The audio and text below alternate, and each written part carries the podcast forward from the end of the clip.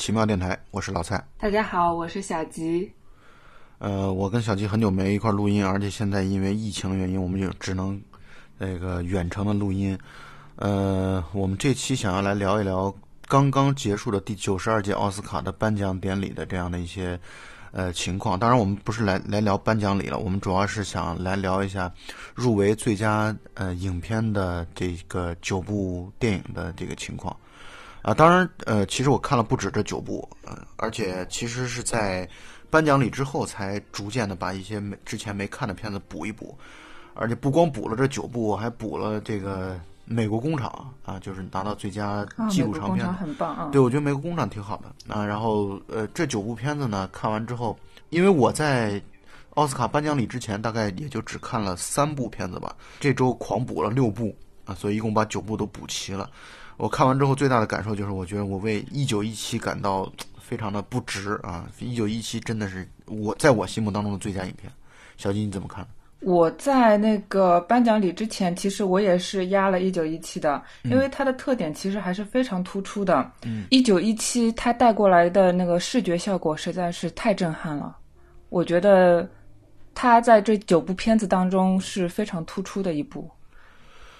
呃，在我看来，一九一七绝对不光是视觉效果的问题。一九一九一七从艺术探索方面，嗯，包括就真正作为一个电影，嗯，就因为从光影啊，从音效啊，从摄影啊，从方方面面这些结合啊，我觉得它都是嗯最最出色的一部。就是他在他在电影艺术的探索方面，我觉得做的做的很好。我不觉得，我不觉得把这个电影技术这件事儿呃放大。之后，他就会弱化一个对于电影的本身水准的一个考量。我我不同意这个观点，因为你电影技术本来就是，尤其电影技术的探索创新，呃，然后以及结合的非常出色，本身就是电影应该做的事情。因为它本身就是一个光影的艺术嘛，你不能单纯的只是看故事。因为一九一七从故事的角度来说，当然是最弱的一个故事，因为它的故事实在没啥好说的，就是一个讲送信的一个男孩，或者说两个送信的男孩，其中一个死掉了。后来一个成功的完成任务的，如果你要从剧情的角度来说，一句话可能就说清楚了。你跟像《寄生虫》这种，你用三句话、五句话根本没法讲清楚的一个故事来说，从故事的复杂性上来说，那肯定是比不上。但是问题在于，它因为如果单纯只是从谈故事或者谈文本的话，那小妇人呢可能会更更在文本方面优势会更巨大，而且讲的会更宏大一些。但是呢，一九一七实在从一个电影的角度来说，无论从观感还是从它的。拓展，还是从它的这种进步，还是从它这种结合在一起，我觉得实在太出色了。我举几个例子吧，比如说它的这个电脑 CG 技术和这个呃电影镜头和实拍的相结合，那段飞机的戏，就是敌军的飞机坠毁，然后坠落，然后又拔起来，然后直接冲到他们面前，然后以及那个男主角从水当中从瀑布上掉下来。以及往上燃烧弹燃起来之后，因为我们也都知道，像一九一七那个时候一百多年前，我晚上可以说是在没有任何照明设备的情况下，可以说一片漆黑。但是那个他把通过燃烧弹，然后燃烧了教堂，呃，导致这个光影的这种明亮和呃昏暗之间的这样的一个对比，做的非常非常出色。包括他这种伪一镜到底，但是他在剪辑方面做的可以说几乎是天衣无缝。啊，除了一个明显的它不是一镜到底的部分，就是男主角在楼房当中昏倒，然后过了时间，我们从电影当中时间大概过了七八个小时或者五六个小时这样的一个情况，他就是为了完美的避开黄昏，因为黄昏它既不能用。呃，人造光，同时呢，自然光又不够，所以他把这这个相当于回避掉。我觉得这本身对于电影的这光影艺术的表达真的很棒。而且再一个，为什么要用一镜到底？在我看来，完全不是一种炫技，因为一九一七这种一镜到底，我看完这个片子之后才意识到一个问题，就是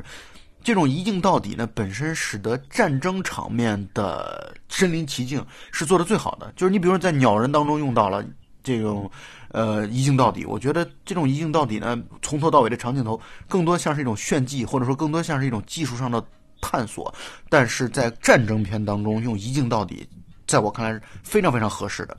呃，就是你你不觉得那种身临其境的感觉是极其的抓人吗？而且很有游戏感，你就很有体验感。所以这我可以说，虽然我看过的战争片不算多，但是这个片子是我看过最好的战争片。所以这部电影获得最佳摄影其实是最没有争议的一件事情。他的摄影师罗杰·狄金斯也是在上一届凭借。呃，《银翼杀手》也是获得了那个奥斯卡金像奖的最佳摄影，这是我觉得毫无争议的一件事情。包括他的那个最佳视效，这也是毫无争议的一件事情。但是这个一镜到底对比于《鸟人》这部电影来说，我觉得从电影的角度来说，还是差的有一些。我不同意这个观点，我完全不同意，因为我就是觉得他的这种就一镜到底，你在战争片当中你的使用，你才会发现它会比鸟人的更重要。鸟人的那种一镜到底，在我看来其实是挺好的，但是就是它不会让我留下说啊，我操，他妈太震撼了这种感觉不会的。但是在一九一七当中就会，就它会真正带来你对于剧情的这样的一个深入。所以你看它的战争场面、战斗场面并不算。丰富或者说并不算多，但是你看最后男主角在场面上和那些进攻冲锋的士兵们，就像橄榄球打阵一样，他他在跑过他们的进攻的那那样的一个场地的时候，那个镜头跟拍的节奏，包括整个的这样的一个一个一个震撼感，我觉得但比。进攻你打我，我打你，你你你轰我，我轰你，我觉得突突突要强太多了。我明白你的意思，一镜到底，我也认为在战争片当中给人带来的沉浸感是最好的。我只是说那个和《鸟人》这部电影电影本身去对比过来，我觉得因为都不是同一个类型啊，你就没法这样对比。当然当然当然，包括像中间的一个呃，老蔡说就是黄昏的那一段，其实我之前是有对这部电影有一个槽点的，就是。嗯，这部电影它给了你九个小时的时间去完成这个任务，这个时间相对来说还是比较长的。但是呢，影片在中间的地方让这个士兵他睡了一觉，在楼梯上睡了一觉。老蔡说这是一个非常巧妙的一个思维，但是我却觉得这实在是拖延时间的一个解决方式。就是因为我刚才说的那个观点，他没法拍黄昏，他不能拍黄昏。他如果这个片子它的突出的地方就在于，几乎没有任何靠人造光然后来去实现光影的效果。所以呢，如果拍黄昏的话，你就没法解决，没有解决方案。如果不靠人造光，它的这个光线就会没法看。而你又要想凸显夜晚的那种呃明亮和黑暗的对比，黄昏的这个又这个似明非暗的这种方式，或者是这种环境又会干扰，所以他采用这种巧妙的方式让他昏倒过去，呃，让他昏睡过去，在在跟德国士兵的交战当中，钢盔被打中，然后把这个时间挪过去，我觉得这是非常精明和巧妙的处理办法，所以我觉得这是很很好的一个处理，这恰恰体现了这个片子应该拿到最佳导演。啊，这个片子应该拿到这个精妙的设计的这种所得到应得到的褒奖。嗯，但是最佳影片和最佳导演都给了《寄生虫》。对啊，这就是我们吐槽的地方呀，或者说这就是我不满意的地方呀。虽然我喜欢奉俊昊，但是我觉得，我觉得《寄生虫》跟这个片子比起来根本不够看。而且，《寄生虫》对于奉俊昊本人的电影来说，其实也不是最出色的一部。当然不是，前二至少挤不进去，他比不上母亲，比不上，更不用说《杀人回忆》了。然后我关于一九一七，我还要再多说一点。一九一七，你看他前面谈到了他们，他的动静结合做的也很棒。他们在紧张的前线推进的时候，路过了一片樱花田，然后那个死中间死去的那个 Black，然后他就在谈到他们家种了各种不同的这种樱花树，包括最后男主角在水面上飘着的时候，那樱花一一片一片的从。天空当中飘落下来，就是你一个残酷的战争片，它在不断的追求美学的这样的一种这种这种拓展和追求。我觉得，这就是你还要什么呢？你就你这你一个电影还要什么呢？你就有残酷，又有这种美的这种这种这种感受。包括你看那个燃烧弹燃烧起来之后，本来是泥泞的、脏肮脏的这样的一个土地，结果在那种燃烧弹的背景的这种辉映下，你还可以看到墙上的贴的那种电影海报。我觉得这简直太美了，这个一九一七完胜其他的。我我觉得这《寄生虫》根本跟它不够看。嗯，我觉得你说的这些只能说明它的从视觉效果上来说确实太美了。但是奥斯卡它可能会有更多的呃政治意味在里面。那当然，自己的就是你说白了，你《寄生虫》拿到这个奖，那它跟就是政治意味实在是太过于的突出了。其中有两点最突出的地方，第一点就是。所谓的国际视野啊，他想通过这种方式告诉大家啊，因为奥斯卡的示威已经不是一年两年的事情了，所以他想通过这种方式告诉大家，你你你欧洲三大杯怎样？你跟我的奥斯卡比起来，奥斯卡还是全世界的老大，无论从传播度上、关注度上，到到大家对于这个奖的看重上。你不要觉得我们奥斯卡好像已经示威了，所以我就我就我就输给你们戛纳了，输给你们柏林了，输给你们威尼斯了？不会的啊！奥斯卡当之无愧的老大，这是他们从他们的角度来说，他们想要表态的这样的一件事情。所以它是一个国际性的电影，他把今年的最佳外语片都改名叫最佳国际电影，就是想凸显这种我们要我们要作为这个每一年颁奖季的一个压轴的宣告啊，这样这种宣言，它这是第一点。考虑第二点呢，就是我们也都知道，奥斯卡作为一个学院的一个学院奖，那么这个本身它充满了对于这个政治方面的一个诉求和表达。就是如果熟悉这个情况的影迷朋友们，大家也应该也都知道，他们对于特朗普上台之后，其实一直是在不遗余力的，就是好莱坞洛杉矶是在和这个。白宫所代表的，华盛顿所代表的，东部所代表的这样的一种呃政治意味一直在相对抗的，所以你看《月光男孩》拿奖，所以你看《绿皮书》拿奖，你看《寄生虫》拿奖，都是在讲少数族裔，就是说，呃，对于主流的白人来说的少数族裔的这样的一种关注的这种拿奖，这本身就是在和特朗普的政策在做对抗。在做抵触，它本身就是要去为少数族裔发声，所以我觉得他其实拿奖，寄生虫拿奖也有这方面的这样的一个含义。当然，这些东西就是只是我们可以说不能叫马后炮吧，但至少是我们对于寄生虫莫名其妙的拿到拿到两个最重要的大奖的这样的一种解读吧。是的，就是。因为奥斯卡在之前从来都没有过非英语片获得最佳影片的经历，所以其实很多人在考虑这个，就是也算是压片的时候嘛，从来都没有把《寄生虫》考虑进去。对。然后呢，大家会再把《爱尔兰人》划掉，因为他是跟网飞合作的。对。所以大家也会把它划掉，对吧？剩下的几部电影当中，有几部你一看就知道是选不上的，对，再划掉。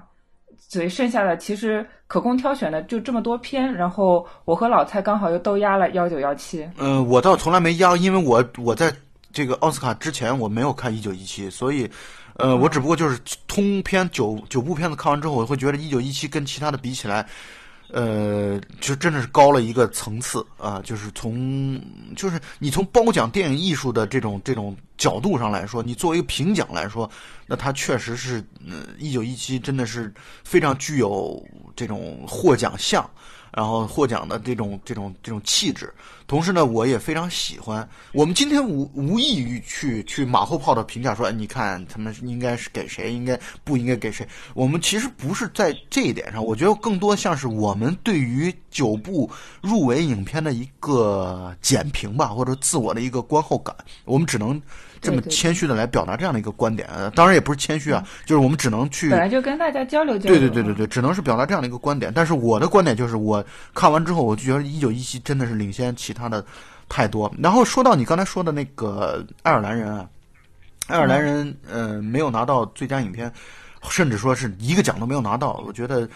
马丁斯科塞斯是挺囧的，就是在现场啊。但是我觉得有一点对，呃对，就是你我觉得他至少应该拿一个，比如说呃。男主男配或者不不，男主他拿不到，男主他肯定拿不到。但是男配，但男配角阿尔帕西诺太棒了，我就我觉得是，就是好莱坞往事当中的布拉德皮特，我我不觉得他，我就我压根没明白他为什么会拿到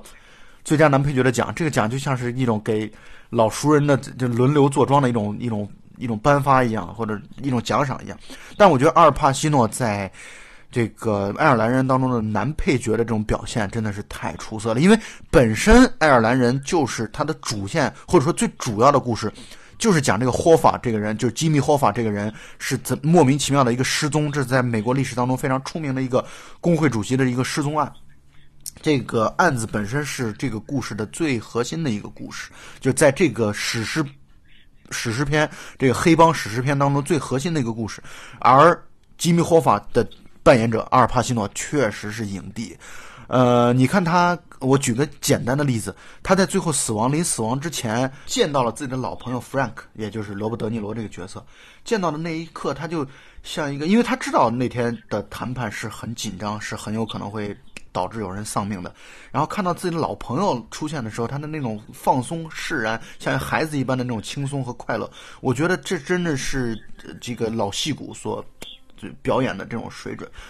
呃，所以我觉得他其实拿到最佳，呃，他他如果拿到最佳男配角的话，我觉得是这个片子当中所应该拿到的奖啊。当然，从电影的角度来说，刚才小季也提到了，呃，网飞出品本身这就是奥斯跟奥斯卡的这样的一种传统的，甚至有点迂腐的这样的一个一个评奖的规则，就是会或多或少啊，还是有一些就是难以接受，因为。我们也都知道，网飞这种流媒体的这种崛起啊，本身对于传统影业、传统影院啊，包括我看到戴锦华老师的这个这个访谈，他也表达出来这种，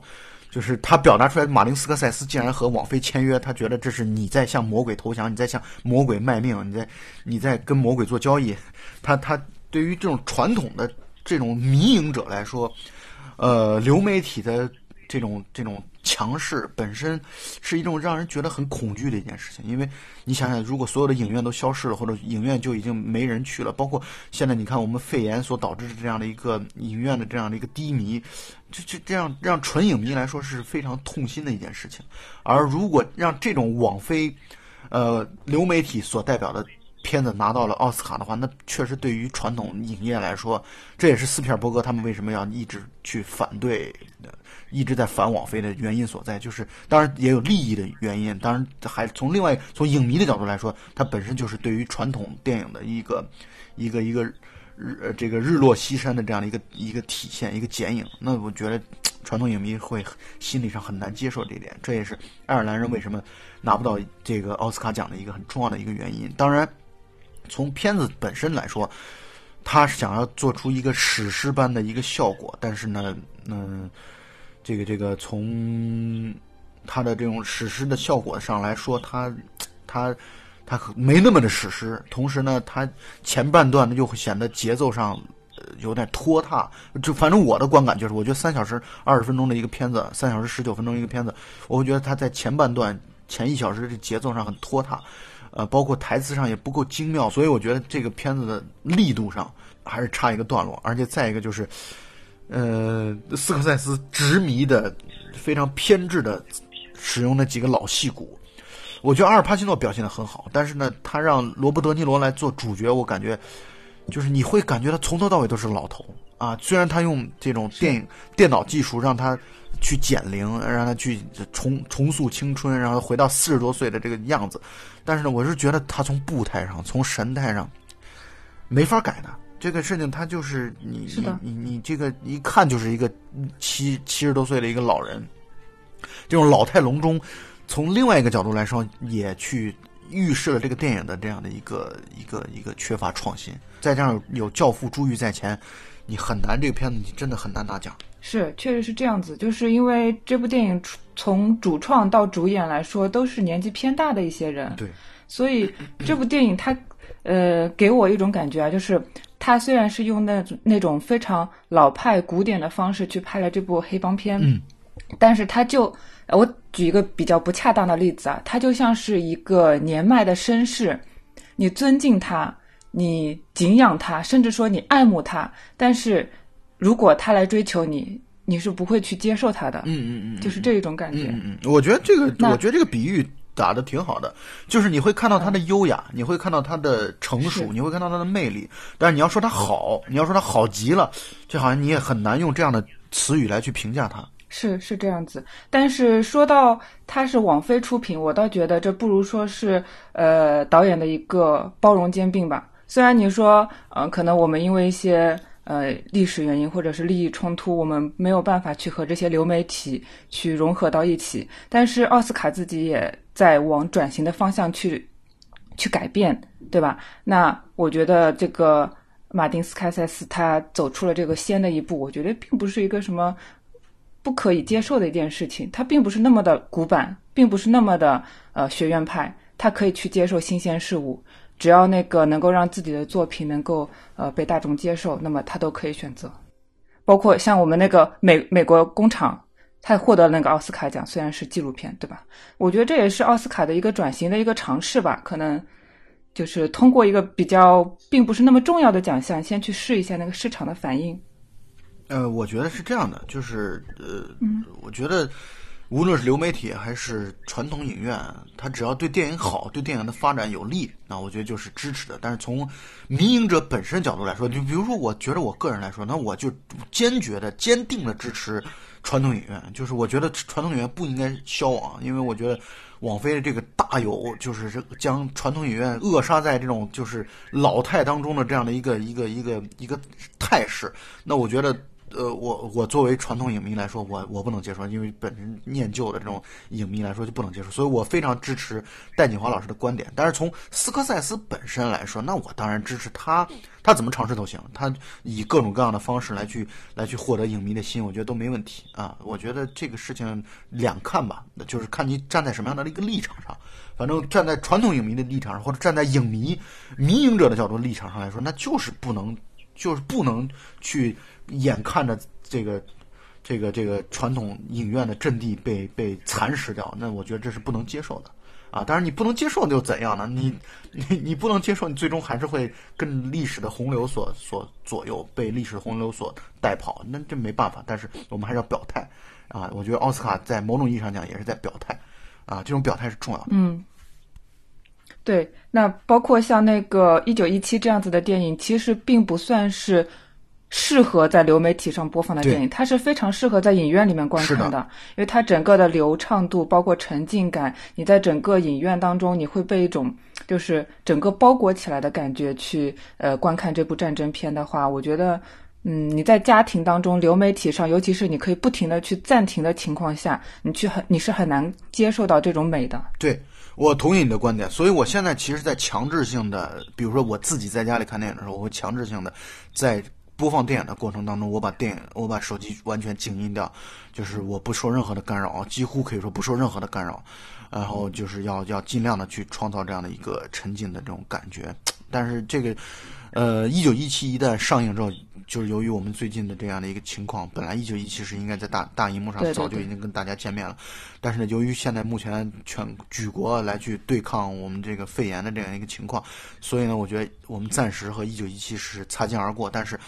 只要它上映，我呼吁啊，所有的影迷们，真正热爱电影的朋友们，我觉得真的是应该去电影院感受一下，尤其尽量的去选择 IMAX 版或者是杜比影院版，然后就去去感受一下这样的一个。对，包括它的音效其实也很好。音效它太好了，整个音效、音乐设计，然后各方面的，我觉得。它从技术方面无可指摘，而从技术所所涵盖出来对于电影艺术的这样的一个探索，我觉得光影啊，这个这就前面我们已经溢美之词说的太多了，但是确实值得去电影院不断的去观看这个片。而且戴锦华老师说了这样一个观点啊，他说。就是如果有机会在大荧幕上去看《爱尔兰人》的话，他也渴望去看一下。就是你本来一个史诗宏大的一个片子，就应该在电影院观看的东西，以流媒体为主的来去做推广，然后再重新回归到呃院线，那是怎样一个观影感受？这其实也是挺挺挺挺挺有意思的一件事情。嗯嗯，所以关于这这类的话题的这个争论，我觉得恐怕在未来几年当中都会不断的进行下去。就是院线媒体和流媒体之间这样的一个阵地上的争夺，以及它对影迷所带来的观影感受上的这种体验的区别，我觉得这这个可能仁者见仁，智者见智吧。我反正我的观点就是，我始终呃我会一直坚持站在院线的这个这这边。但我也觉得这是电影艺术不断前进、不断包容兼并的一个过程。奥斯卡奖项虽然是一个就是商业片类型的奖项，就是说跟欧洲那些呃文艺片类型的奖项并不太一致，但它说到底也是一个世界性范围内最重要的一个奖项。对对。所以它的一个风向转变，其实也是电影艺术的一个。整体趋势的一个转变，所以可能在未来的很多年内，我们还是要去呃继续关注奥斯卡颁奖这一块。嗯，所以从这么一个角度来说，我们就要说到另外一个话题，就是你看啊，这个《寄生虫》这个片子可不只是单纯只是奥斯卡作为嗯要去向全世界宣告我们还是世界老大的这样的一个一个一个宣言。他还有一另外一点就是，你可以看到的是，他不但拿到了奥斯卡的小金人，同时还拿到了可以说是代表了艺术电影殿堂最大的皇冠上的明珠，就是戛纳的金棕榈。这个戛纳可以说是现在欧洲三大杯当中最炙手可热的，那个远超过了柏林金熊，远超过了威尼斯的金狮。嗯，但是他也依然颁给了这个《寄生虫》，所以《寄生虫》来势汹汹，我就一直判断那个问题，就是奉俊昊可以说是过去一年当中最得意之满的电影人，是他实在太幸运了，太幸运了。在过去的几十年当中，就是我们所能够目光所及的几十年当中，没有谁能够像他这么的运气好啊！就是当然本身也勤奋啊，他他。刚刚五十岁生日刚过完没多久，他拿了最重要的影坛最重要的两个奖项，全都归他的这个囊下。我是觉得对，确实是就是对韩国电影或者包括对亚洲对影人的一一次褒奖。我不觉得这句话是一个酸话，就是我我同非常同意小吉这个观点。我不觉得这句话是一个就是阿 Q 精神这样的一样的一个。一句话，但是呢，确实，我觉得他现在能拿到这么多奖，跟整个亚洲影人的这种努力，我觉得是分不开的。呃，当然，《寄生虫》这个节目，我们早在半年前就已经放出了。呃，是很多东西的，你你过一段沉淀之后，你再去重新解读它，或者你再重新鉴赏它或者欣赏它，你可能会有更多的一些不同的观点。反正我现在。嗯，我觉得一个电影它得要经得起时间的考验啊。我小吉，我估我估计你也是这样的一个观点。反正我的观点是，我们之前录的，因为《燃烧》这个片子也是这个节目，也是我跟小吉一起录的。就是我现在越来越会觉得，我们对于《燃烧》的评价，当年的评价，这配不上这个电影本身的好。呃，我们当年的评价是有问题的啊。但是我会觉得这个片子它的。就是你经过时间之后，你会觉得燃烧真的太出色了。而寄生虫呢，我过了半年之后再去看的话，我就会觉得我比录节目那个时候对它的评价反而更低了一些。所以这其实是一个此消彼长的一个过程。呃，但是呢，从另外一个角度来讲呢，艺术电影或者电影艺术啊，其实分成两个方向。一个方向呢是个人美学表达，就是就像罗马这样的。啊，就是大家对于电影的这样的一个美学探索的这样的一个个人导演个人的这样的内心啊、心灵啊、呃人生啊这些方面的这种探索的这种片子。第二种就是公共议题式的表达，就比如说《小偷家族》啊，比如《月光男孩》啊，都是带有一种强烈的社会议题指向性的这样的一种一种探索。或者说讨论，那么《寄生虫》显然属于后者，它讲的是贫富分化，讲的是阶级问题。呃，现在世界上的主流评奖来说，都会更加偏向于后者一点，然后就会更加的偏向于对于公共议题的这样的一种探索和讨论的这这种这种这种话题，所以他拿奖恐怕也是现在的一个主流的趋势吧。但是我觉得啊，作为跟那个寄生虫同一个话题的燃烧来说，它的艺术表达方式上比寄生虫会高级很多。没错，而且它更加更加的流畅。没错，没错，更加的隐晦。因为寄生虫它的那些隐喻啊什么的，相对来说还是比较直白的。是是是。但是燃烧当中，我们出现的最经典的一个场景就是那个女主角舞蹈的那一段，而我们对比一下那个寄生虫当中，大家最喜欢讨论的就是客厅晚上的那一夜。我觉得燃烧的艺术性，包括它的那种给人观感的那种美学，它都是特别的高级，特别的让人就是可以反复琢磨、反复去思考的一件事情。我举个例子吧，就或者说我其实就是，或者说我对于你刚才这段话做一个简单的解读，就是燃烧的留白明显做的多得多，而且做的好得多，就是他的，是它很多东西他需要观众你带入进去。你需要你去帮他去思考问题，你需要你去帮你自己思考问题，你去思考这个话题到底是怎样的，你去看出来他这里，而不是单纯的只是通过演员的对白，然后来去不断的去告诉你啊，其实你看富人是怎样的，富人的快乐怎样的，就是你你去这样的话就会显得不够的高明，而这一点其实恰恰也是让我会觉得。乔乔的异想世界所不满意的地方，就是我觉得他很多话都太直白了，他都告诉你了，他把他想要表达的东西，他全都通过台词对白来跟你说出来了。那我就觉得，那这个作为观众来说，就是他不他不满足，就就观众的这种，就是他他不够享受。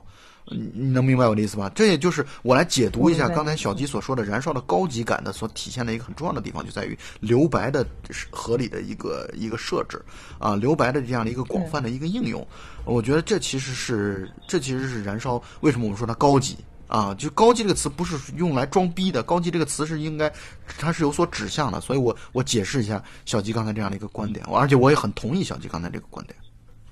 所以其实那个李沧东没有获奖，其实我心里觉得有一点遗憾，就是我觉得很在遗憾既然《寄生虫》能够获得这么多的奖项，那么《燃烧》我觉得至少也能够落到个几项吧。我觉得至少哪怕他运气不好，对吧？嗯，但没关系，就是我是觉得人活着到底是为什么活着呢？你做电影到底是为什么在做电影导演可以这么想，对，但是啊？作为观众来说会有一点对不平，对吧？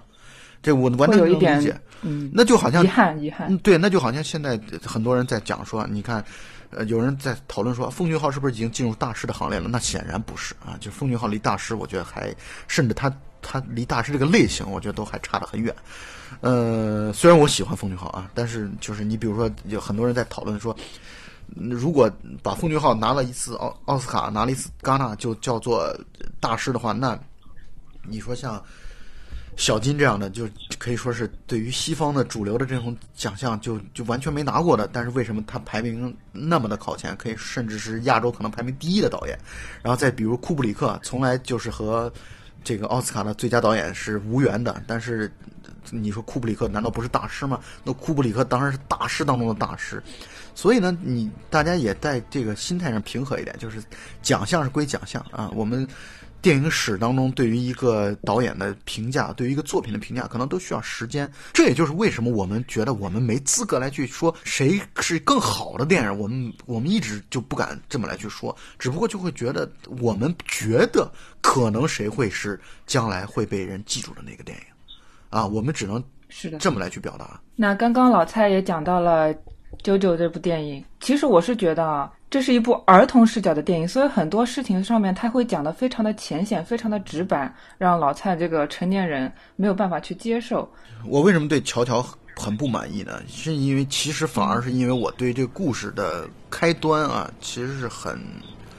很抱有希望的。就是我是觉得他的他的视角本身挺好，而且有一种喜对他的思路很好，啊，他而且有一种相对来说喜剧的这种方式来去展现、呈现这样的一个故事。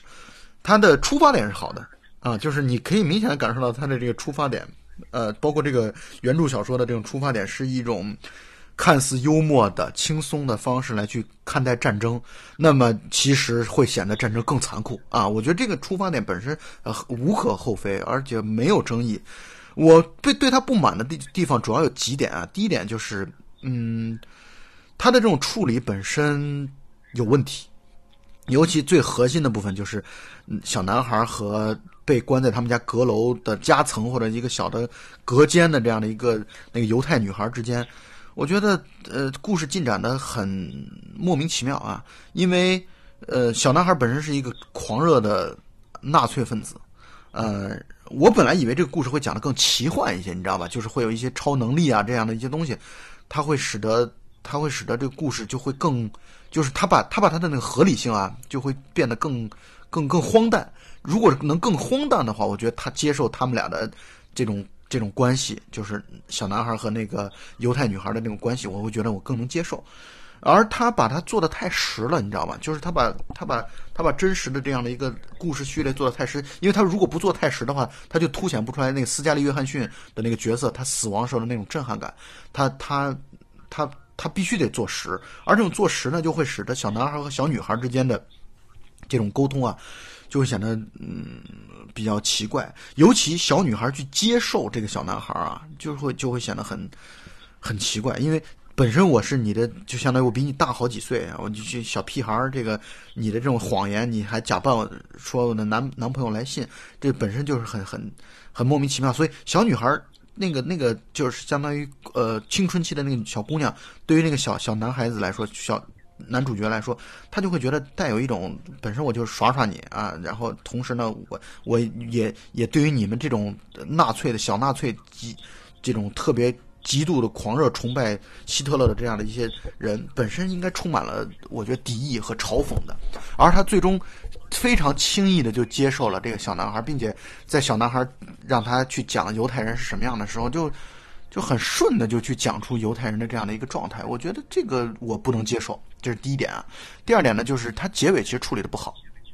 就是如果对。结尾他能够处理成像地下那样，就是明明已经解放了，但是小男孩为了要跟女孩在一起而黑化啊，然后把它讲成一个像地下的故事，想着就是库斯图里卡的类似于像地下这样的一个故事，就告诉他外边始终还在战斗，你不能出去，因为女孩一旦出去了，就跟这个小男孩之间的联系可以说就断掉了，所以小男孩应该就黑化掉，就是把它变成像近视培育这样的。我觉得这如果这样的话，我觉得这个故事会更凄惨，会更黑暗。结果他最后走向了一个 特别儿童大团圆结局是啊吗，大团圆结局，我觉我觉得这也是我不满意的一点。我对，而且第三点不满意的地方就在于他把那个就是萨姆洛克威尔的那个角色，就是纳粹军官的那个那个那个角色，就是他其实是本来有很多出彩的地方，包括他自己设计那种弱智军服，但特别搞笑。我觉得这个部分就是他把那个萨姆罗格维尔他看到那个犹太女孩的那个报自己的生日报错了，却还给他那个呃他的护照的时候，他是意味深长的看了一眼他。而最后对于这个戏份没有交代下去，我会觉得很不满意。第四点呢，就是乔乔和那个他头脑当中的希特勒之间的那个关系也很莫名其妙。就是那个希特勒呢，既不是弱了点。那个希特勒既不搞笑，同时呢又不又不凶残，就是可以说是几几头都没沾上。就他既没有能够决定乔乔凶残的一面，又没有决定乔乔诙谐幽默的一面，反而我觉得片子当中最大的亮点是乔乔和他那个小胖子那个小伙伴在一起的每一段对话都觉得非常的有意思，展展示出来了童真。但是我觉得除此之外乏善可陈，所以我觉得这个片子拿到最佳改编剧本，我非常的不乐意。啊，你是觉得最佳改编剧本应该交给小妇人这样子的是吗？我我是觉得小妇人的应该作为最佳改编剧本。当然，我们 nobody 啊，我们对于评奖没有任何的这个决定性。但是那那又怎样呢？那我们既然在做节目，就得表达自己的观点嘛。而而且我刚才已经一一二三四的去讲出来了自己对于乔乔的这样的一个不满意的地方啊。那么我们也欢迎就是影迷朋友们、听友们跟我们一起来去辩论啊。就是只要大家是都是善意的去辩论，我们非常欢迎。我我同意老蔡说的之前的那几点，但是我觉得吧，就是因为这部电影它始终是一个儿童视角的一个片子，我明白所以包括所以结尾的大团圆。对我会更宽容，我会更宽容，包括一些比如说阴暗面的处理，我觉得这是不可能实现的。嗯，但是那个确实，那个尤其是乔乔和那个脑中希特勒的那个情感关系，我觉得太弱了。他应该更好的去表现出来那个男孩的这个情感的一个变化，就是说你如何在受到那个犹太女孩的影响去那个转变自己的内心状况，以及他母亲这条线。他母亲这条线并没有讲出来，母亲对他的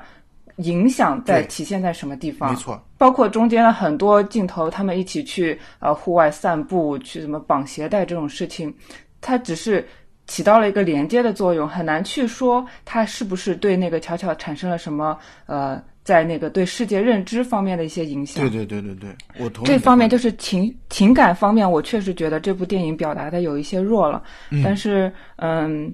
小胖子确实表演的很不错，包括那个勒布维尔他表演的那个军官角色，对吧？又帅又痞，对吧？然后包括到结尾的时候，又有一个呃，怎么说呢？人物红光在那边，所以这个角色我还挺喜欢的。对那个角色确实挺好，但是问题就在于，你看他后来的那个转变，或者说他后来为了保护乔乔的那样的一个，就是感觉缺缺乏铺垫，你知道吧？就是我会觉得确确实缺乏铺垫。作为一个配角来说，确实也够了。作为一个配角来，他其实戏份也不多，对不对？从头到尾都是一个很痞的样子。嗯，反正就是我觉得这个这个故事我我不喜欢，就是我可能会把乔乔，因因为恰恰是因为我对他充满了期待，就是我觉得他本来可以做成一个奇幻的，做成一个荒诞的。真正非常飞的，就这个片子完全可以，这个故事完全应该做的更飞，你你能理解我的意思吧？结果他竟然他竟然做的很平庸，就他竟然做的就让人觉得哇，你竟然把这么一个好的创意做成这么烂的一个结果，就是这是在我的观感当中的一个不满的地方。就是如果如果说它奇幻，那么它奇幻的不够；如果说它写实，它写实的也不够。是这样的。如果就是你朝两边再偏一偏，可能会效果更好一就些。你就不够极致，说白了就是你不极致，你要么就是现实的极致，你要么就是就是你的你你飞的极致，你简直就是玩的一塌糊涂，就是就是飞玩到飞起。你如果能做到这，所以这这部片子就让我充分的意识到的问题，或者说我个人的喜好的问题在于，我觉得欧洲电影比美国电影实在强太多了。这个片子如果让欧洲导演来玩的话，你去看，比如说。跟欧洲的三大杯的那些获奖的片子，包括入围的片子比起来，我觉得这片子太弱了。如果让欧洲，你比如说我随便举个例子，你如果这个片子交给热内去玩，如果让热内去拍这个片子的话，它一定会比现在效果好太多。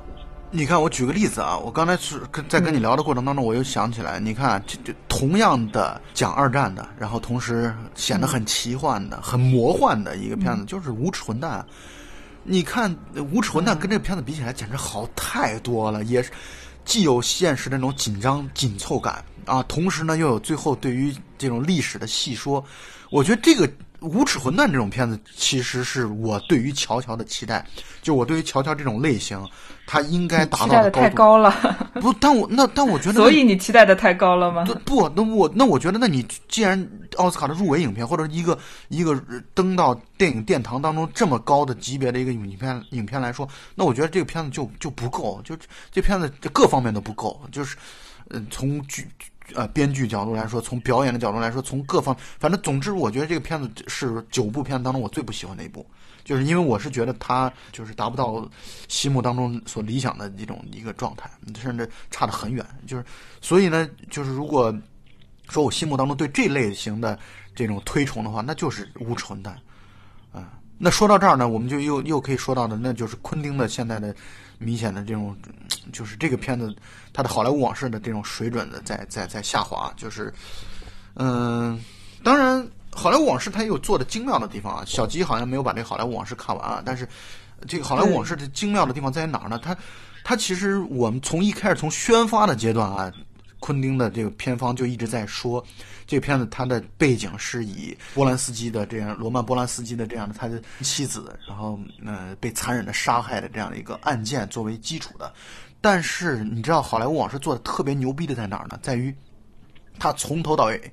都没有讲。这个案件本身，他一直在讲这个案件周边的，甚至都没有讲跟这个案件的联系。但是你看完之后，你就会觉得方方面面都在和这个案、这个曼森家族的这样的一个一个这个凶残的、骇人听闻的，甚至把八个月大的胎儿从腹中剖出的这样的一个惨案紧密的结合。你知道他的故事的最后都没有讲这个案件本身，你知道吗？他到最后，他都是在讲这个虚构出来的这样的一个男主角和男配角，呃，他们他们所经历到的跟嬉皮士之间，嬉皮士跑到家里边来闹事，然后被他们给干翻了的这样的一个血腥残忍的故事，而最后被呃波兰斯基的老婆邀请到家里边去喝酒，就作为结束了。我就举重若轻的、轻描淡写的来去讲了那个风云际会的那个时期的一些背景，包括对李小龙的调侃啊、嘲讽啊等等等等。他最牛逼的做的是这件事情，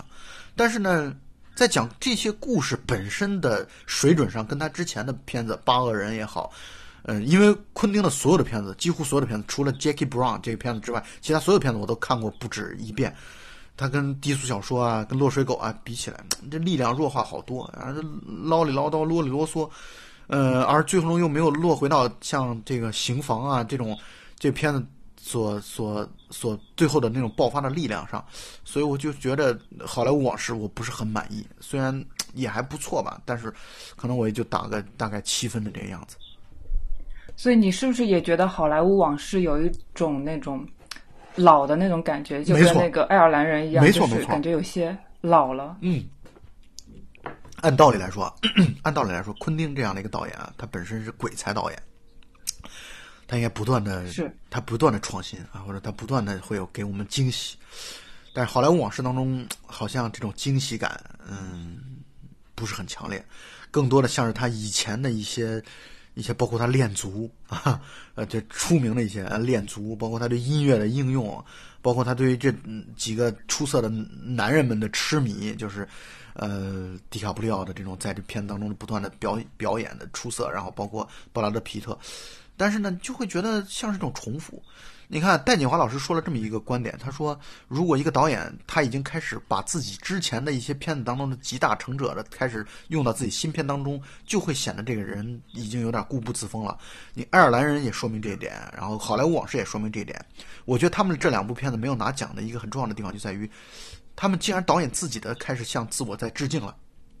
导演在做自我的致敬的指向的时候，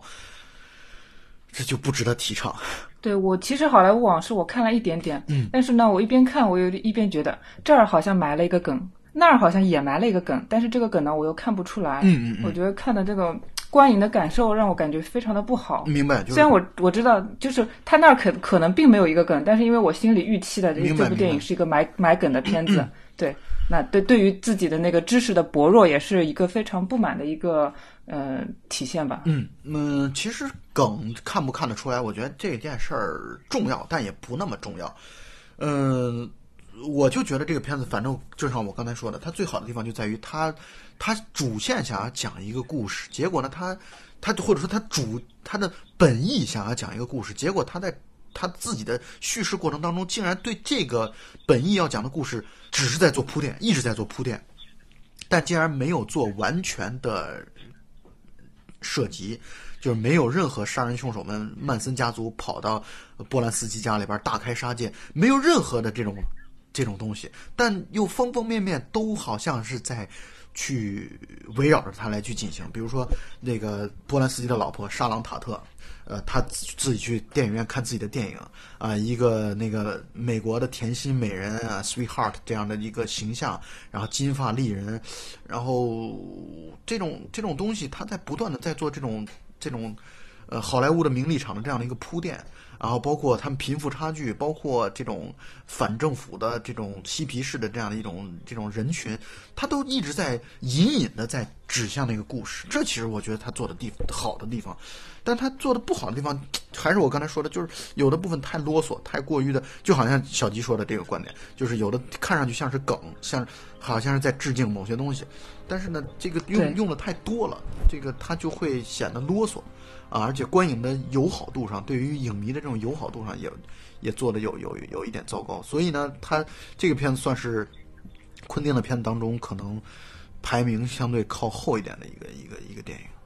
啊。当然，它不是我最不喜欢的片子，我最不喜欢的昆汀片子应该是江格啊，我觉得因为江格太过于的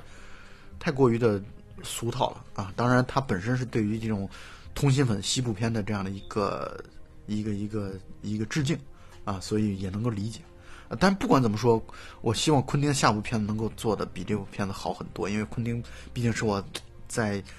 活着的导演当中特别特别尊敬、特别喜爱的一位。而且还很年轻。对对对，他其实在，在导导演的年龄上来说是很年轻的，不像斯科塞斯已经感觉进入到职业生涯的暮年了。那我们再说一下另一部特别热门的片子，那就是《小丑》。嗯，小丑之前也是怎么说呢？因为珠玉在前吧，就是那个黑暗骑士嘛。对，那这部小丑肯定也是备受关注，包括他也拿了很多的大奖，也是让大家备受关注。就正像我刚才在说评价《寄生虫》的时候所说过的话，有的电影啊，真的是需要过一段时间再来重新审视它，从来去重新去思考它，你可能才会对它有，或者说你可能会对它有更多的想法和认识。呃，小丑这个片子呢，其实刚出来的时候，我会觉得很好看啊。我它当然，它到现在的依然是很好看的一部片，这一点毋庸置疑啊。但是呢，我现在隐隐的会觉得有点不舒服。不舒服的就在于它确实，虽然它无异于去引领一种一种错误的价值观，引领一种就是你你干我，我就要干你，干还你，我就要以暴制暴。这种以暴制暴的价值观，在刚看电影的时候会觉得很爽，你会觉得挺棒的。他确实受尽了欺负，他就应该奋起，他就应该去去代表底层人民发声去表达。他底层人民没有别的方式去表达，他应该去表达。但是呢，你你从另外一个角度上来讲，那那你被打了一顿，你被揍了一顿之后，你就有权利去去杀人吗？你就别人嘲笑了你，你就有权利去杀别人吗？这样的一种鼓吹暴力的这样的一种做法，我觉得现在隐隐的想来是有一些担忧的。嗯，这种担忧，这种非理性，嗯，这种感性至上的这种这种想法，我觉得是很恐怖的。再结合我最近看了一个片子叫《孟买饭店》，虽然那个片子那个片子也挺好看的，但是那个片子背后的价值观，我觉得我也不喜欢。就是这种暴力的这种东西，你你你过一段时间之后再去再去思考它。尤其没有涉及到上升到美学的高度，它不是为了美学而去展示暴力的话，它会从社会议题、社会、社会、社会动态、社会动向的这种方式上来去展现暴力的话，你都会让一个一个愿意去思考的人不寒而栗啊！你就会觉得嗯很恐慌嗯，所以这其实这个片子没有拿奖，我觉得也也。这个片子不拿奥斯卡，我觉得太合理了，因为奥斯卡本身带有一种非常，嗯，主流的白人的白人的这样的一种价值观在里边，它本身是有这样背景在里边的，所以他不不给小丑，我觉得这个从他们的角度来说太能够理解了，就他们不可能去崇尚这种鼓励这种由于贫富差距所导致这种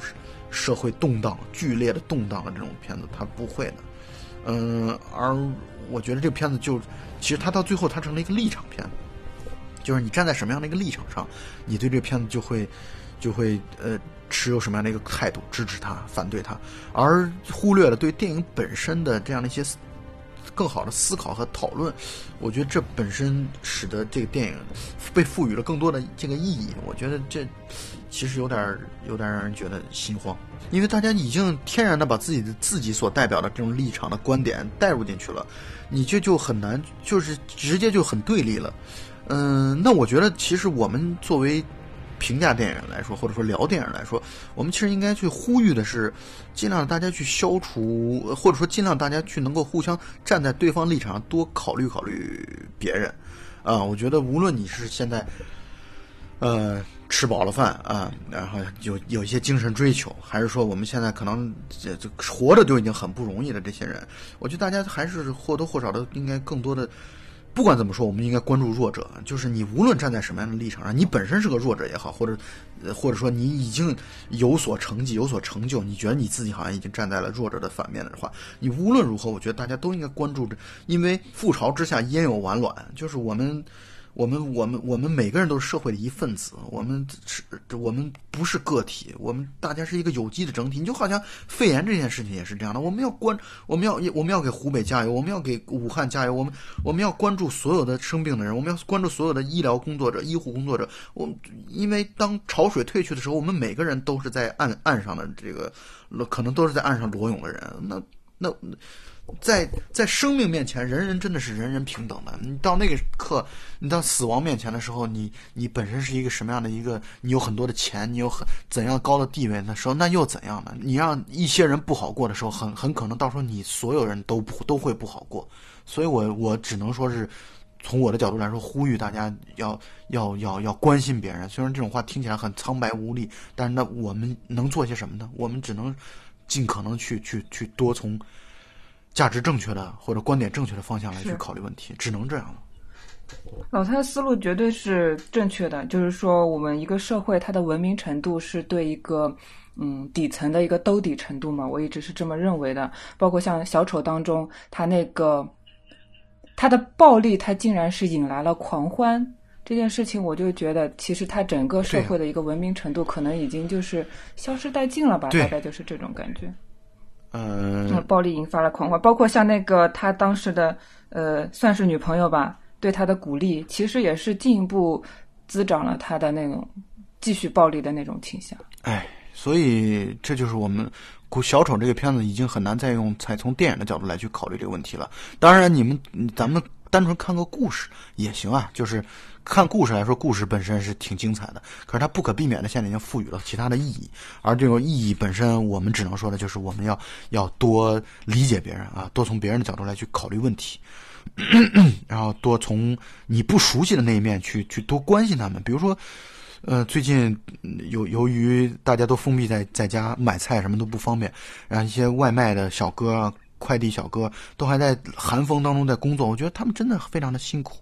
那我觉得我们应该，而且现在也是冒着风险的。对你，你哪怕你你你在你你在接受这些呃，就是别人送餐的时候，你你多说一句辛苦了，你多说一句你们也很不容易，你多关心他们一句，我觉得很可能都是你在为这个社会做出那么一丁点的这个微微的这种贡献。我觉得这其实我们每个人都应该从自身做起，从小事做起。我觉得。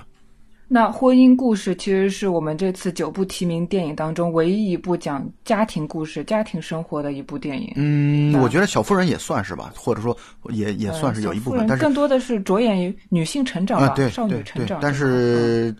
可能最最核心的以家庭为观念的，应该就是婚姻故事。而婚姻故事这节目，对，我们之前已经我跟金花等人都已经做过了。呃，但是呢，从另外一个角度来讲，婚姻故事其实最符合奥斯卡的评委的这样的一个一个评审方向的。但是呢，婚姻故事也确实这次陪跑的名单当中，可能最最早进入陪跑名单的一个片子，因为它呢，感觉力度不够啊。就是它作为一个力度不够，它作为一个奥斯卡要去评奖的一个片子来说的话，力度真的不够。就是各个方面感觉什么都谈到了，或者说婚婚姻家庭生活谈的很全面了，但是你把它想要作为一个，呃，能拿奖的片子，好像又又觉得欠点什么啊，欠点火候。但是他还不错的就是，他跟爱尔兰人比起来，比较幸运的拿到了最佳女配角，而且这个最最佳女配角，她在《小妇人》当中演了这个四个女孩的母亲。当然，我觉得我对于《小妇人》当中那个。梅姨，呃，斯特里普的他的这个表现，他我觉得也很棒啊，觉得也是一个挺好的配角的一个，他总确实演技太出色了，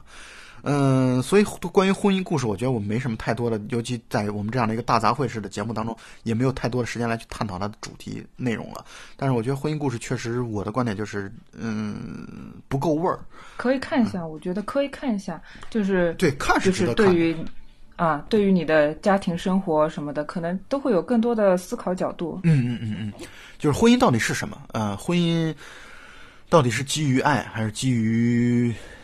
契约还是基于经济啊？这还是一个综合体。那显从我们的角度来说，我们显然认为它是一个综合复杂的一个一个一个事情。而且随着时间的推移，可能很多东西就变化掉了。比如说你所谓的原本的爱，你可能在在婚姻的时间的流逝当中，你会也会慢慢的消失掉，然后慢慢转变为亲情啊。然后就是有一些东西它是模糊的啊，它界限是不明确的。而你真真正正结婚了之后，所以所以我觉得金花在之前我们的节目当中说的挺好的。婚姻故事不是反对大家结婚的，或者说不是去提倡大家不要结婚，而反而是希望你们在结婚之前能够去想好，并且在婚姻过程当中能够去不断的去调整，不断的去体验。嗯，我觉得，我觉得大家不要恐婚啊，就是看完婚姻故事之后不应该不应该是恐婚。因为你你你你单人你丁克你也会遇到各种各样的问题，所以每一种社会形态就是就是，如果从咱们落到大师的一个悲悯的角度来说，就人生是苦的，人生是悲苦的，你怎样的方式你都会体现体验到人生的悲苦，所以你只能做到的就是在现有的家庭关系上、人际关系上、这种婚姻关系上，你尽可能去找到一种平衡。啊，这这这只能是是这样，就是你在任何的方式上，你都会有不满，你都会有，你单身又怎样？你单身难道就你你一辈子单身就就一定过得就很快乐吗？那当然也不一定，因为因为人生是悲苦的，这个这个从各个层面上来说，或者我所持的观点就是这样的，所以所以去感受吧，啊，去体验吧。我觉得看电影这看这部片子也是你感受婚姻生活的一个一个过程。包括我觉得婚姻故事里面你体现出来的那种亲密关系，其实。并不是说非常的反婚姻，我觉得还是很美好的。就是包括结局，他们两个重新回归朋友之后，就是有过亲密关系之后又回归朋友之后的那种关系，其实仍然是非常美好的一种关系状态。嗯。嗯，但是从另外一个角度来说，他悲剧的地方就在于，你看这么好的两个人，他但是这婚姻是进行不下去了。就是，所以我我持持这样的观点，就有的人其实有的人适合做朋友，有的人不适合结婚。有的组合啊，他他一辈子做做好的这种朋友知己啊，会更好一点啊。但但是一旦做成夫妻，就就破坏了很多的关系啊，破坏了很多的两个人之间的美感。嗯，但是人生毕竟就像一个单行道一样，你你你你没法重来啊，你只能去尝试，你只能去体验，只能去探索。探索过后，你才能会发现，哦，这个不是我要要的，或者这个不是我能做的。嗯，这，所以我们我我持那样的观点，就是你大胆去尝试吧。我觉得不用恐婚，你你觉得这个人适合结婚，你就跟他结婚试试嘛。你反正可以离婚的嘛，你就没没说非得谁告诉你一个婚姻就就必须得要必须得走下去。那我觉得那也那太狭隘了，这个观点，对吧？对啊。你每一段就是每一段健康的亲密关系，都是其实是你人生当中一段就是非常美好、非常精彩的一段经历。对，就是你不应该把它当做就是这必然婚姻就必须得白头偕老，那这个这个哪有必须的必然的事情？只有死亡是必然的事情。对啊，所以这样的话，你你如果你认为它是必须的事情的话，你本身就给自己套上了很大的枷锁，就是你就已经在我在我说起来，就你已经不快乐了。就是你，你生活当中有那么多的必须的时候，你的这种快乐感，你就已经丧失掉了，被就已经被蚕食掉了很多了。所以，我们怀着一种轻松的心态，但是又比较认真的生活，这其实是从《婚姻故事》这个片子当中我所解读出来的道理吧。那我们刚刚也提到了那个梅丽尔·斯特里普，她也在《小妇人》当中演了那个 aunt，对吧？对，就是姑妈，应该是姑妈，我觉得这部电影。其实也是就是 各个超人气演员的一个聚集，只不过是一些年轻的演员。嗯，我在看这个片子的时候，我会不可避免想到一个东方的片子，嗯，就是失之愈合的《海街故海街日记》。嗯，也是四姐妹在一起啊。然后，其实从我就是我在看《小妇人》的时候，我的这个观点就会变得就是完全的非理性啊，因为。我本身喜欢这种古典气质的故事，嗯，但是古典气质的故事它会随之带来的一个问题就是，很可能你会觉得流于形式，或者说流于这样的一个故事的剧情的俗套。但是小妇人让我印象非常好的地方，恰恰在于它对结尾通过女主角希尔莎罗南和这个出版商之间的这样的一个对话。它所体现出来了编剧对于最后结尾的这样的一种调侃，啊，就是这种传统的呃大结局大团圆式的这样的一个故事的一个调侃，就是它其实就像小吉一开始我们在准备会的时候说到的，它更像是一种开放式的结局，就是女主角 罗南最后和这个她的那个男朋友，或者说和爱慕她的那个男人，最终是走在了一起吗？是真的吗？故事的走向真的是如此的吗？真不一定。啊，他到底是故事的讲述者的有意为之呢，还是说我们真实现实生活当中就是那么发展的呢？真不一定。所以呢，它其实开放式的结局，我觉得是对于这个故事做的非常好的地方。第二个呢，就是，嗯，这故事它其实讲的主要是女性的成长，包括你看四个女性，她的她的走向是不一样的。呃，这个梅格就是艾玛沃森。她的这个赫敏，她她的这个走向就是，我们原本都认为她会成为一个出色的 actor 啊 actress，但是呢，结果他最后呃却相夫教子，走上了一个看在别人看上去特别平庸的，在他姑妈的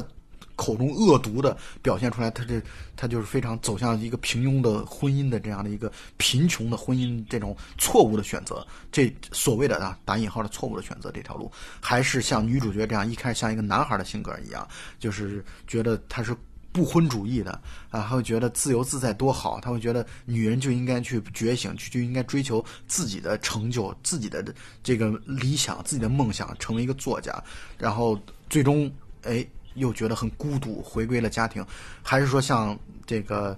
呃三女儿这样的，就是追求爱情，自己想要什么就要要追求什么，然后拒绝了。这个富家公子哥的求婚，然后去大胆的从姐姐手里撬走了男朋友，还是说那个命运对待她不公的小女儿，早早的呃就是死亡了这样的一个过程，这就是女孩的几种不同的形态。然后觉得她可能这个故事精彩的就在这个地方，而。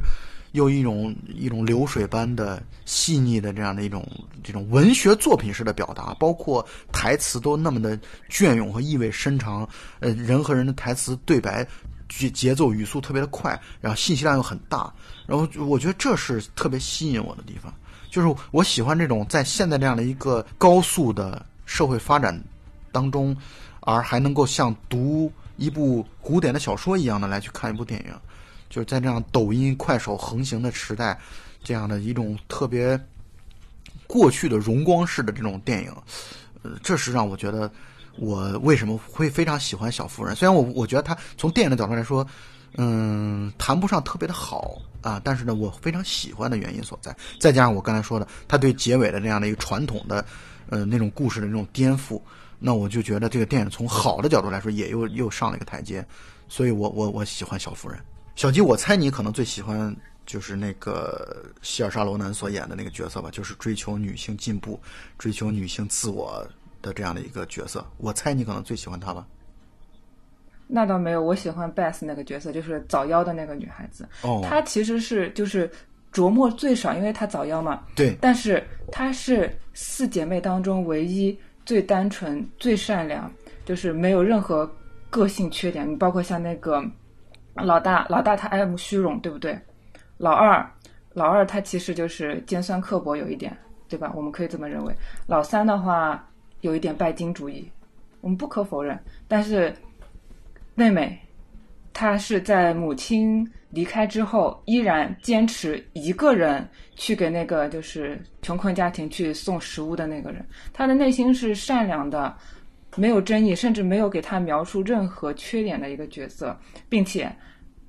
他和那个老人劳伦劳伦斯的那个爷爷情感也进行了一些描述吧。我觉得这是一个非常呃可爱并且可怜的一个小女孩，所以这是我最喜欢的一个角色。但是不可否认，我们这部电影的主角是我们的罗南小姐，她扮演的那个 Joe 的那个角色。但是让我感觉非常不愉快的一件事情是。就是她依然把她塑造成了一个有一点通过标榜自己不婚，通过标榜自己抗拒婚姻、抗拒亲密关系来表达女性独立的这么一个状况。就是我们知道这是一个不可避免的事情，就是因为在女性什么选择都没有没有办法去做，呃，没有什么工作机会的一个环境下，你要去让自己独立，只能通过抗拒婚姻这一种方式。然后作为一部就是。本身就是剧本，本身就是一个世界名著的一个电影来说，它是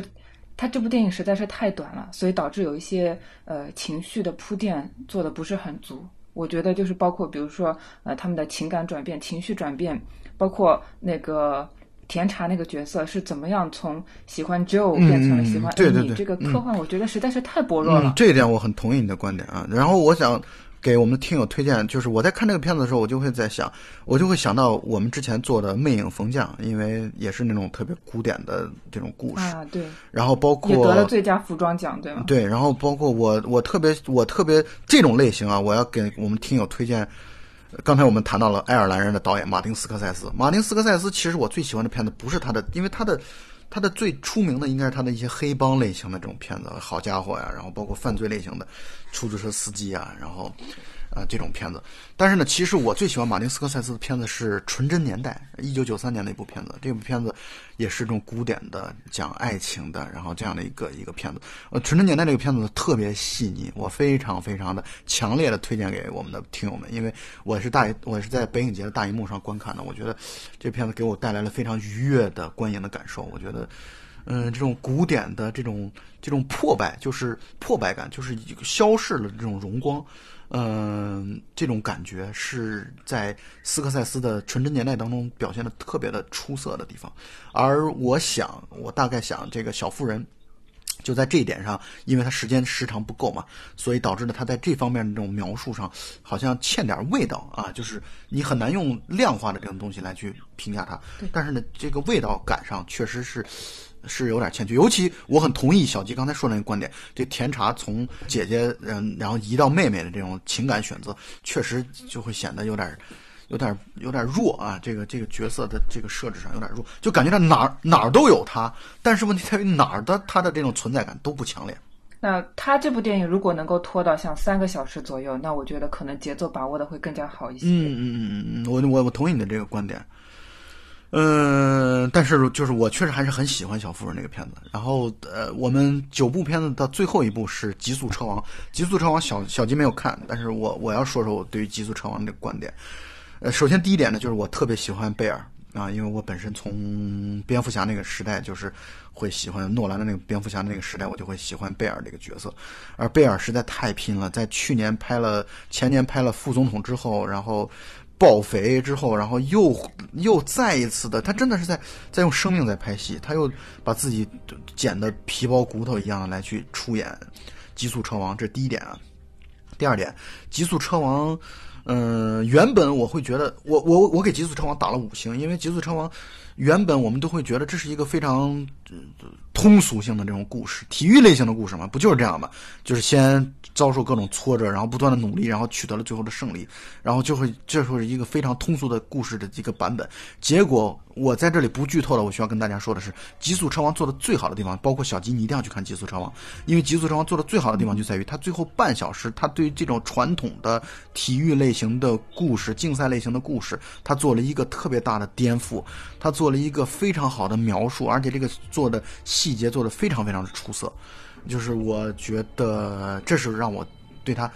呃，就是反传统。我觉得今年的这个入围的这些影片当中啊，这种反传统的这个这样一个关键词，是我在读它的时候或者解读它的时候，我我会头脑当中冒出来的词。你比如说，《极速车王》在剧情上是反传统的，《小妇人》在结尾上也有一定的反传统，然后《好莱坞往事》在讲。本来讲曼森家族这样的一个杀人案，结果呢，最终他没有去以他作为主体来去讲，他也是反传统的。我觉得好多好几个片子在在今年的入围片当中都是反传统的这样的一个叙事。我听你这样子讲，我确实也有了一些好奇心，因为我之前我看到这部电影以及包括它的简介的时候，我会认为啊，它可能就会跟嗯《速度与激情》没有什么太大的差别，我是这么认为的。对对对，看来可能是产生了一些偏见。是是是，就是你会觉得，因为你你想想，我给你告我告诉你一个，只告诉你一个《极速车王》这个名字，你肯定会觉得啊，那不就是赛车他跑赢了嘛？对吧？你肯定，你肯定会天然的，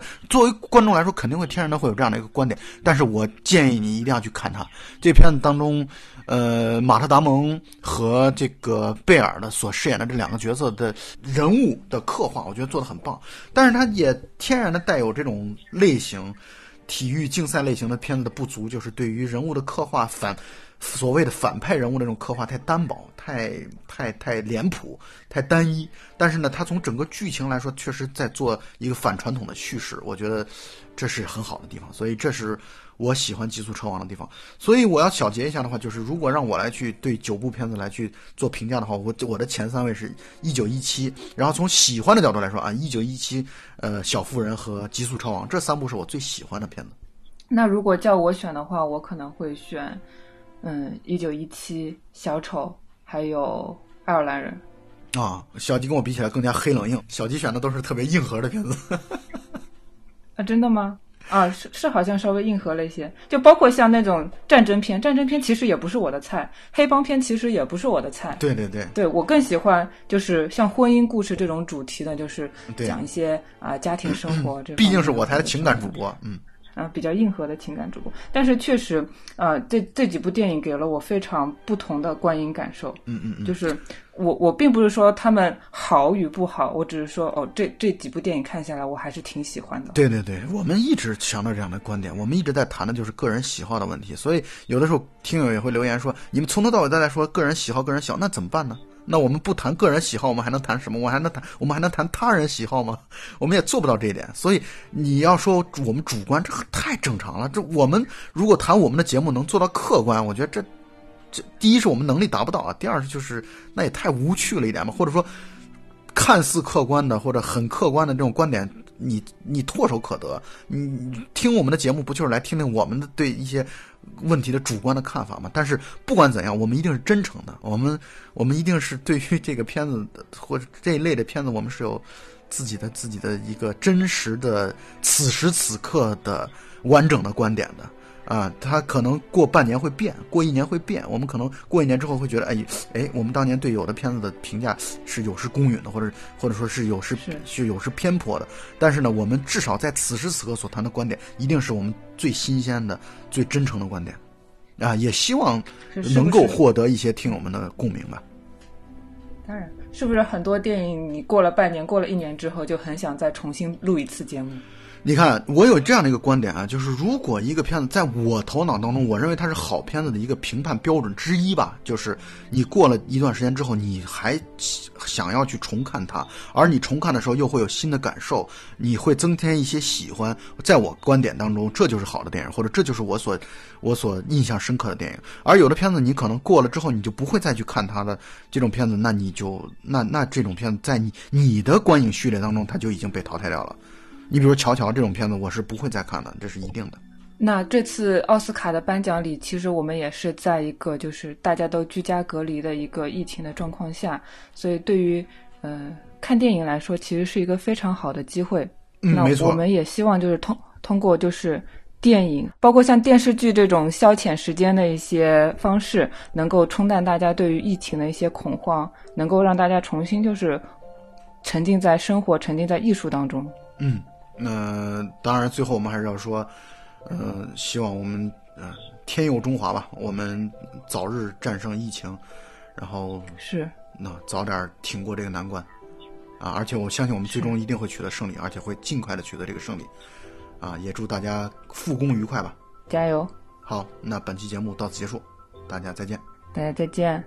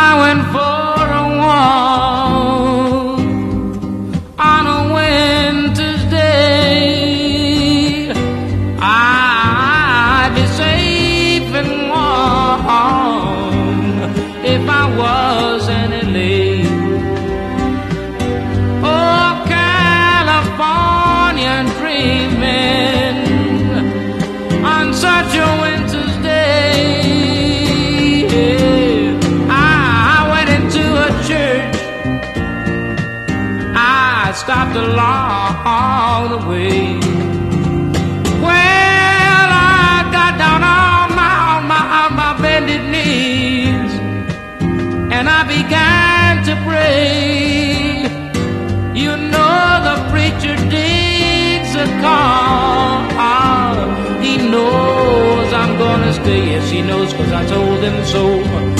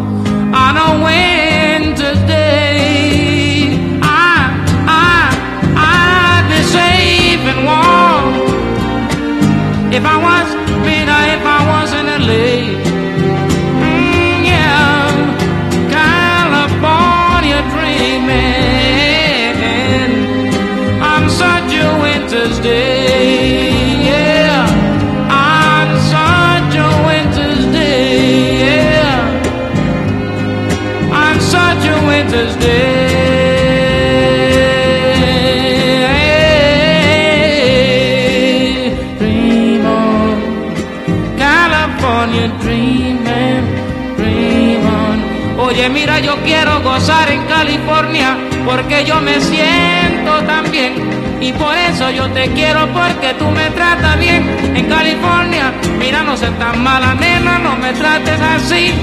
Que yo me quiero morir, muchachita, por tu amor, por tu amor nada más. Oye, no me digas que no, porque yo Oye, mulata, mira, baby, hey, California dreaming. It doesn't matter how you say it. All I wanna say is I love, I, I love California, baby, yeah. I really love, I really love, I really need a little bit of loving, yeah.